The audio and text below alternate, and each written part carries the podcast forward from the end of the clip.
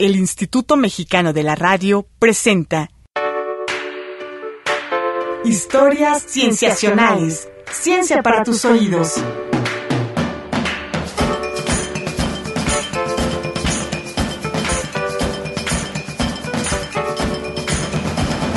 Bienvenidos a Historias Cienciacionales. En este episodio tenemos la primera parte de una serie de capítulos dedicados al estudio del clima y la atmósfera. En estos episodios tendremos la visita de investigadores expertos a nivel mundial que vinieron a nuestro país con el motivo de una serie de conferencias organizadas por el Centro de Ciencias de la Atmósfera de la Universidad Nacional Autónoma de México. Agradecemos a Silvia San Miguel por la valiosísima ayuda para estas entrevistas. Para empezar, les queremos contar de qué trata el tema tan vasto y fascinante que es las ciencias de la atmósfera. Tal vez a veces se nos olvide, pero todos los organismos que habitamos en la superficie de la Tierra estamos inmersos en un gran océano de aire. Ese océano de aire cubre toda la superficie del planeta como si fuera una gran cobija. Le llamamos atmósfera y está constituida por moléculas de diferentes elementos que se encuentran principalmente en estado gaseoso, nitrógeno, oxígeno, vapor de agua, dióxido de carbono y otros gases. Esta cobija de gases tiene diferentes capas, y la capa más cercana a la superficie terrestre es en la que ocurren todos los fenómenos climáticos que conocemos y que nos hacen elegir el tipo de ropa que nos ponemos. Lluvia, nieve, granizo, vientos, tormentas, huracanes y un gran etcétera. Es curioso pensar que el aire de la atmósfera pesa, pero así es. Y la siguiente vez que vayas a la playa y eches tu cuerpo sobre la arena, piensa que sobre ti hay casi 6 toneladas de aire.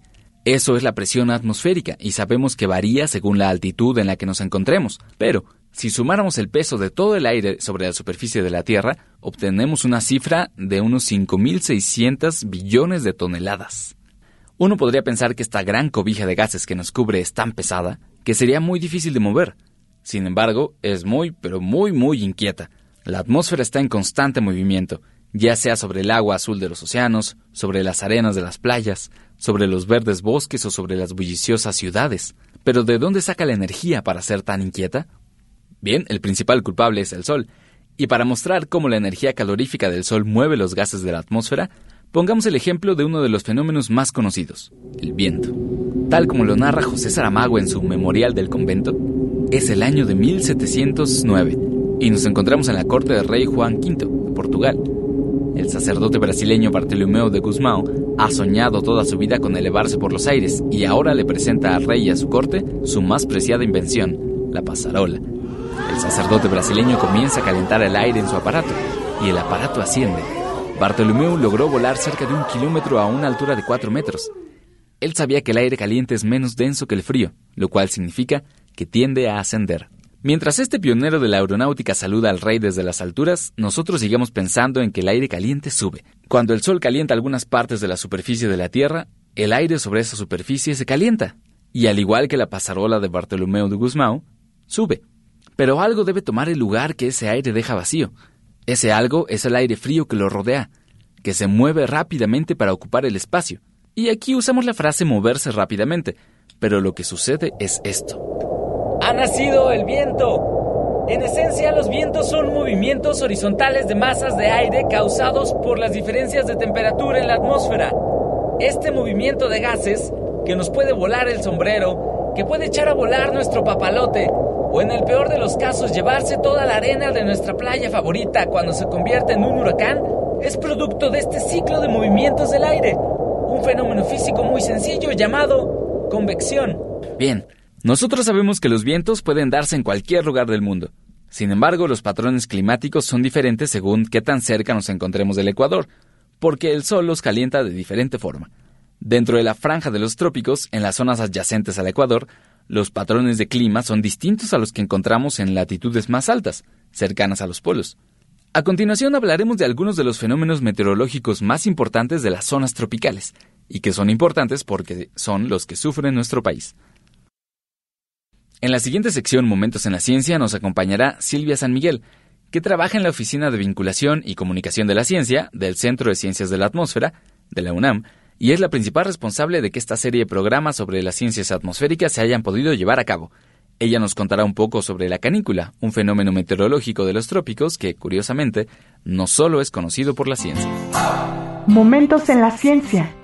Para esta sección nos acompaña Silvia San Miguel, de la Oficina de Comunicación y Divulgación de la Ciencia del Centro de Ciencias de la Atmósfera y fue la principal responsable de que esta serie de programas sobre la atmósfera se llevaran a cabo. ¿Cómo estás? Hola Vic, muy bien, ¿y tú? Muchas gracias por toda tu ayuda. No, pues muchas gracias a ustedes. Oye, ¿de qué, qué, nos vas a platicar hoy? Hoy vengo a platicarles de la canícula, este fenómeno climático que está muy, muy de cerca en los mitos, creencias y en particular en la literatura. Que es un caso muy interesante porque como dices, es un fenómeno climático muy conocido por la tradición popular, por las personas que lo sufren y luego lo recoge la ciencia y lo estudia. Así es, Vic. De hecho, te quiero comenzar con un verso de la tradición yucateca en donde definen muy bien qué palabra más rara, canícula. Estamos en la canícula, dice la gente, poniendo cara de angustia. La canícula es corta, pero hace estragos. El sol quema, se marchita los campos, se agrieta la tierra y el aire parece que arde. Las tortolitas gimen en la soledad y los perros, con la lengua de fuera, se acurrucan en la sombra. Es muy bonito y muy preciso. Sí, de hecho, justamente retoma todas esta, estas características de la canícula, que es este fenómeno climático que se manifiesta entre julio y agosto aquí en, en nuestro país, se manifiesta en otras partes de Latinoamérica y tiene como principal característica la disminución de la cantidad de las lluvias y el aumento del calor en esa temporada entre julio y agosto.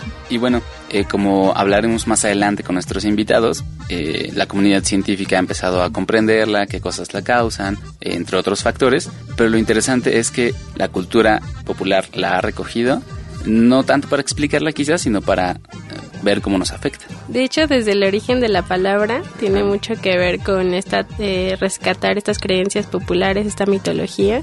La RAE la define como principalmente como el periodo del año en que hace más calor. La RAE también tiene esta otra acepción en donde dice que tiene el origen de la palabra canícula tiene un fundamento astronómico. Este origen está basado en la constelación de Canes, ¿no? Entonces canícula de la constelación de Canes porque la constelación de Canes tiene a la estrella más brillante que es la estrella Sirio. Sirio significa abrasador. Entonces eh, la idea es que canícula sea el calor más abrasador. También se relaciona con esta frase que le dicen calor de perros por la constelación de Canes. Claro, tiene mucho sentido. Y creo que nos tienes algunos ejemplos acerca de cómo ha sido descrita la canícula en la literatura. Exactamente, o sea, la canícula por ser esta época del año más caliente en donde es muy abrumador el sol, este lo han retomado algunos escritores latinoamericanos en donde también, eh, bueno, en Latinoamérica hay algunas regiones en donde también se da este fenómeno. Entonces, por ejemplo, en Pedro Páramo, recordarán que el libro comienza con esta frase. Vine a Comala porque me dijeron que aquí vivía mi padre un tal Pedro Páramo. Mi madre me lo dijo, y yo le prometí que vendría a verlo en cuanto muriera. Y sigue así. Pero no pensé cumplir mi promesa, hasta que ahora pronto comencé a llenarme de sueños y a darme vuelo a las ilusiones. Por eso vine a Comala. Y justo en este párrafo, el que sigue menciona, era ese tiempo de la canícula, cuando el aire de agosto sopla caliente, envenenado por el olor podrido de las saponarias. ¿Cómo dice que se llama este pueblo que se ve allá abajo? Cómala, Señor. ¿Y por qué se ve esto tan triste? Son los tiempos, Señor. Caminábamos cuesta abajo y oyendo el trote rebotado de los burros, los ojos reventados por el sopor del sueño en la canícula de agosto. En la reverberación del sol, la llanura parecía una laguna transparente, deshecha en vapores por donde se traslucía un horizonte gris, y más allá una línea de montañas. Entonces, de alguna forma, este ambiente de calor intenso se retoma, ¿no? Y en todo el libro se darán cuenta que está presente todo el tiempo. Y bueno, ese es un, ejemplo, pero también hay otros ejemplos en, vamos a encontrar en la literatura de Gabriel García Márquez, en el libro de Memoria de mis putas tristes, por ejemplo, también en El amor de los tiempos del cólera. Sí, hasta se podría decir que en esas novelas la canícula es un personaje más. Así es. Bien, pues muchas gracias, Sil, por esta interesante charla. Muchas gracias a ti, Vic. Regresamos después del corte para más historias cienciacionales. Vamos a un corte y regresamos. Tú escuchas historias cienciacionales. Ciencia para tus oídos. Ciencia para tus oídos.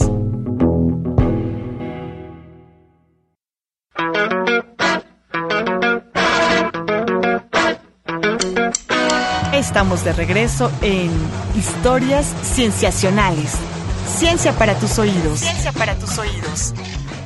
Regresamos a historias cienciacionales. Entrevistas.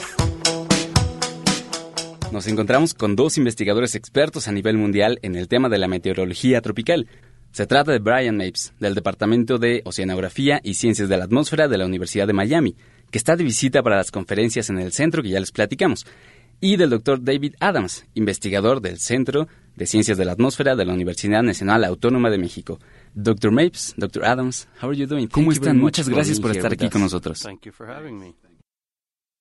Ah, we, we estamos hablando de la meteorología en este episodio. And, uh, people could think that a meteorologist Uno podría pensar que el trabajo de ustedes es simplemente predecir el clima. Pero eso no es cierto. ¿Cómo describirían su trabajo al público que nos escucha?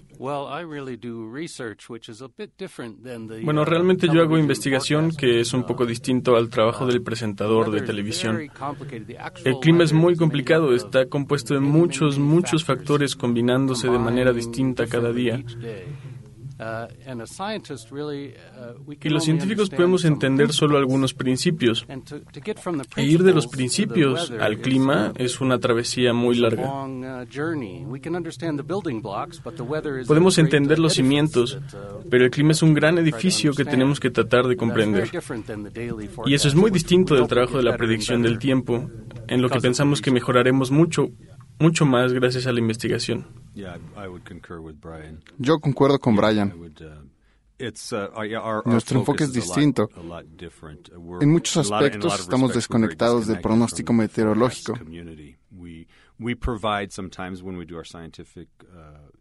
Proveemos información, a veces cuando hacemos investigación científica, con modelos o instrumentos de medición, pero tenemos muy poca relación directa con estas personas como investigadores. Así que ustedes son científicos, científicos del clima, meteorólogos. Sí, esa quizá es la descripción más acertada.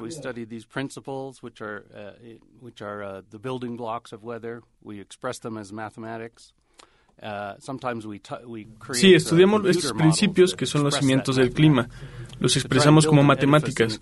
A veces creamos modelos de computadora que expresan esa matemática para tratar de construir un edificio, que sería como el gran edificio del clima, y tratamos de hacerlo lo más realista posible. Ese es el arte de la meteorología, representar el clima en computadora lo más semejante posible al clima real. Más para entenderlo que para predecirlo. Para mí lo que me levanta de la cama es tratar de entenderlo, pero lo que uh, paga las cuentas es que ayudamos a predecir mejor el clima. Ah, sí, es así. Yes, surely. And and one of the areas of y ustedes están especializados en la meteorología tropical. ¿Qué nos pueden decir respecto a los patrones del clima, que es la principal diferencia entre los trópicos y otras latitudes? Cómo los rasgos de esta región cambian los patrones climáticos.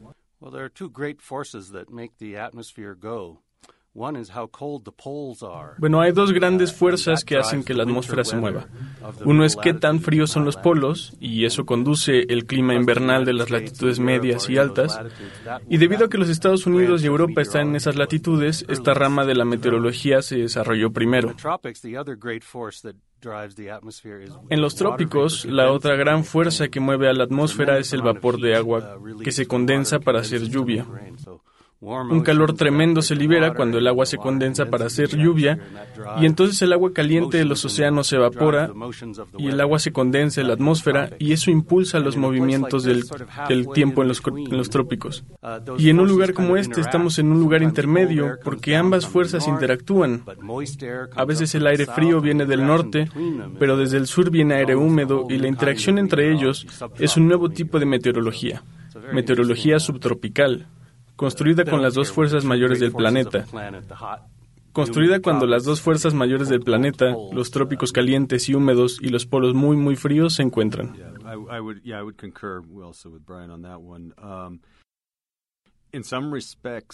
Sí, yo concuerdo también con Brian en eso. En algunos aspectos, la meteorología tropical es mucho más compleja. Existe una teoría muy simple que explica los movimientos del aire en las latitudes medias, pero no tenemos lo mismo para los trópicos. En México es particularmente difícil, sobre todo en la Ciudad de México, porque también hay elevaciones muy altas que complican aún más. Y uno de los fenómenos más estudiados en meteorología tropical es el monzón. ¿Qué es este fenómeno? ¿Y cómo afecta a las regiones donde ocurre, como en el norte de México? Um, Ok. La palabra viene de una palabra árabe que se refiere a cómo los vientos del Océano Índico van marcha atrás. Y entonces antes los comerciantes tenían que navegar con los vientos y la dirección del viento estaría cambiada de verano a invierno. Uh, Esa es una definición tradicional muy vieja sobre los monzones. Hoy, cuando decimos monzón, nos referimos a la parte lluviosa de las estaciones calurosas. Algunos lugares, en medio de la estación calurosa, tienen mucha lluvia, y eso es lo que hemos llegado a llamar monzón. La lluvia en el verano se llama monzón, y eso es una definición lejana a la tradicional, pero pues de por sí ya es difícil explicar la lluvia en temporadas calurosas. Hay muchos lugares distintos en el mundo donde también ocurren los monzones.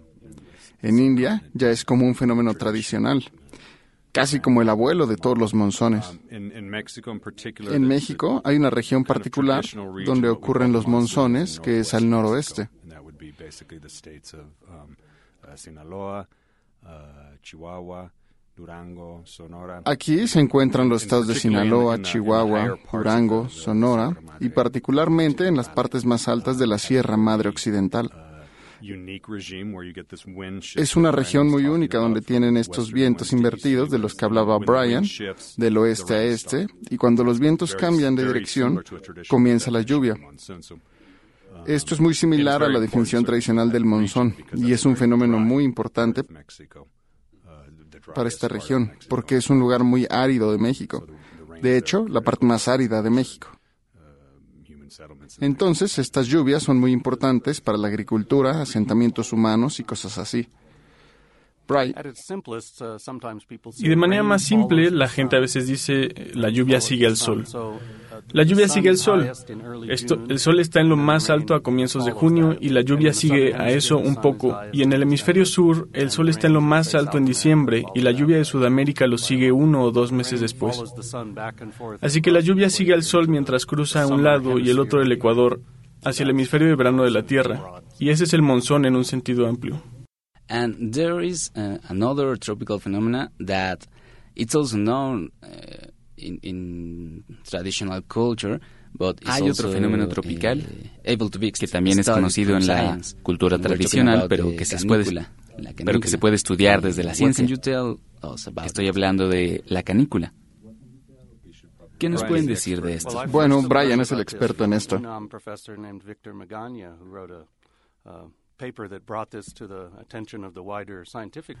Me enteré de ella por un profesor de la UNAM, Víctor Magaña, que escribió un artículo que atrajo la atención del mundo científico.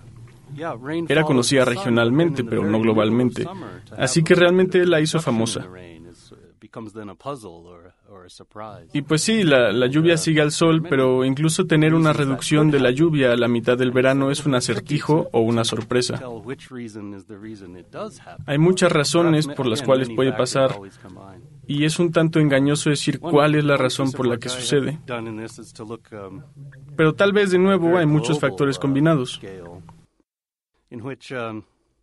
Parte del trabajo que he hecho es mirar a una escala global en la cual uno de mis estudiantes oscureció el suelo de la India en un modelo computacional de la Tierra.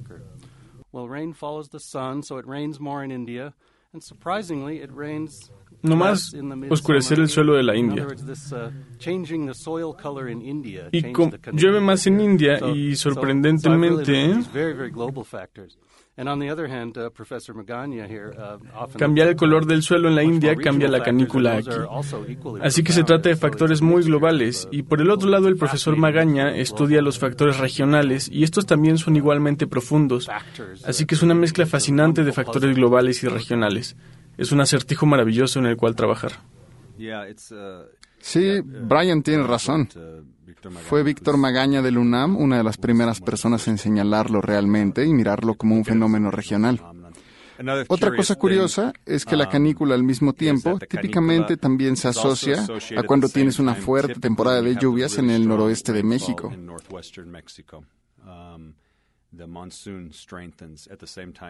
El monzón se hace más fuerte al mismo tiempo en el oriente de México, como en Veracruz o en las áreas altas de Chiapas o incluso Oaxaca. Es parte del conocimiento tradicional aquí en México.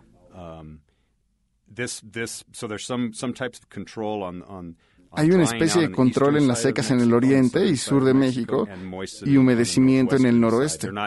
No son completamente independientes. Debe de haber una conexión que no conocemos con exactitud cómo funciona, pero parece que son una tijera. Cuando una sube, la otra baja. Esa es la afirmación general. And one of our main concerns, being a, being a tropical country, una de nuestras eh, más grandes preocupaciones, siendo un país tropical, eh, tiene que ver con los desastres naturales, como los huracanes. ¿Ustedes qué eh, recomendaciones les darían sobre la importancia de la meteorología a los organismos gubernamentales eh, dedicados a prevenir los desastres causados por los fenómenos meteorológicos tropicales.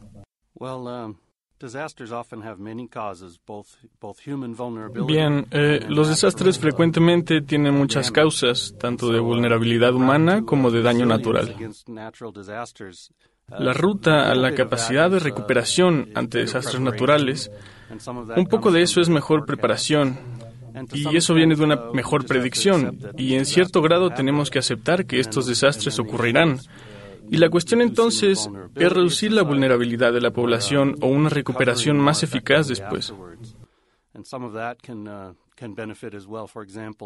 Y algo de eso puede beneficiar, por ejemplo, a los seguros como un mecanismo financiero para ayudar a las personas a reponerse de los desastres. Y los precios de los seguros están muy relacionados con la probabilidad de los desastres.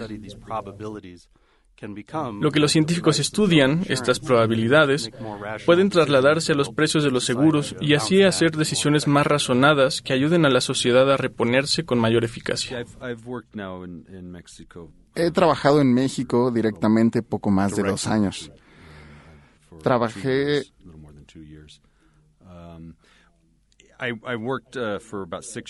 Trabajé alrededor de seis años en Brasil, así que puedo comparar entre estos dos países latinoamericanos. Desafortunadamente, la meteorología en México está mucho más subdesarrollada que lo, que, lo que debería. México debería estar a la par de Brasil proporcionalmente. Y la verdad es que en algunos aspectos México es un lugar mucho más interesante porque hay una diversidad más grande de regímenes de climas y los desastres potenciales, como los huracanes o como en la Ciudad de México, granizadas severas.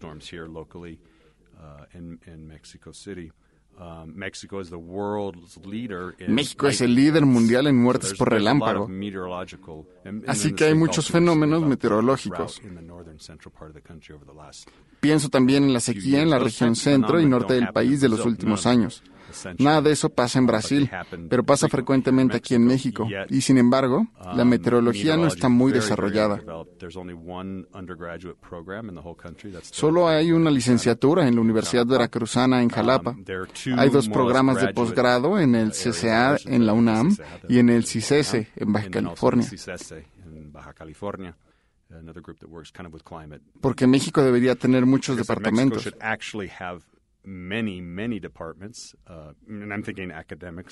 Estoy pensando en la academia, pero también debería haber una expansión del Servicio Meteorológico Nacional.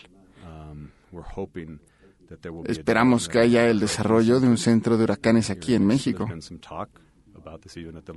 Ha habido charlas sobre esto que ha llegado al nivel de Peña Nieto. No estamos seguros de cómo ha avanzado, pero debería avanzar, porque es muy importante. El estado en el que estamos es mucho más bajo de como debería ser, dado los riesgos, dado los fenómenos que pasan aquí.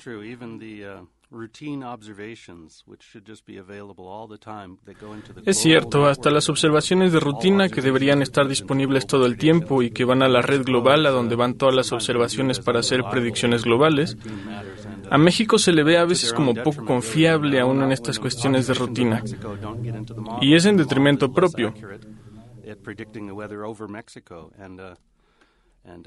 Cuando las observaciones de México no entran al modelo, el modelo es menos preciso para predecir el tiempo sobre México. Entonces sí, en México definitivamente hay espacio para mejorar o simplemente para conseguir que las cosas de rutina funcionen de manera confiable.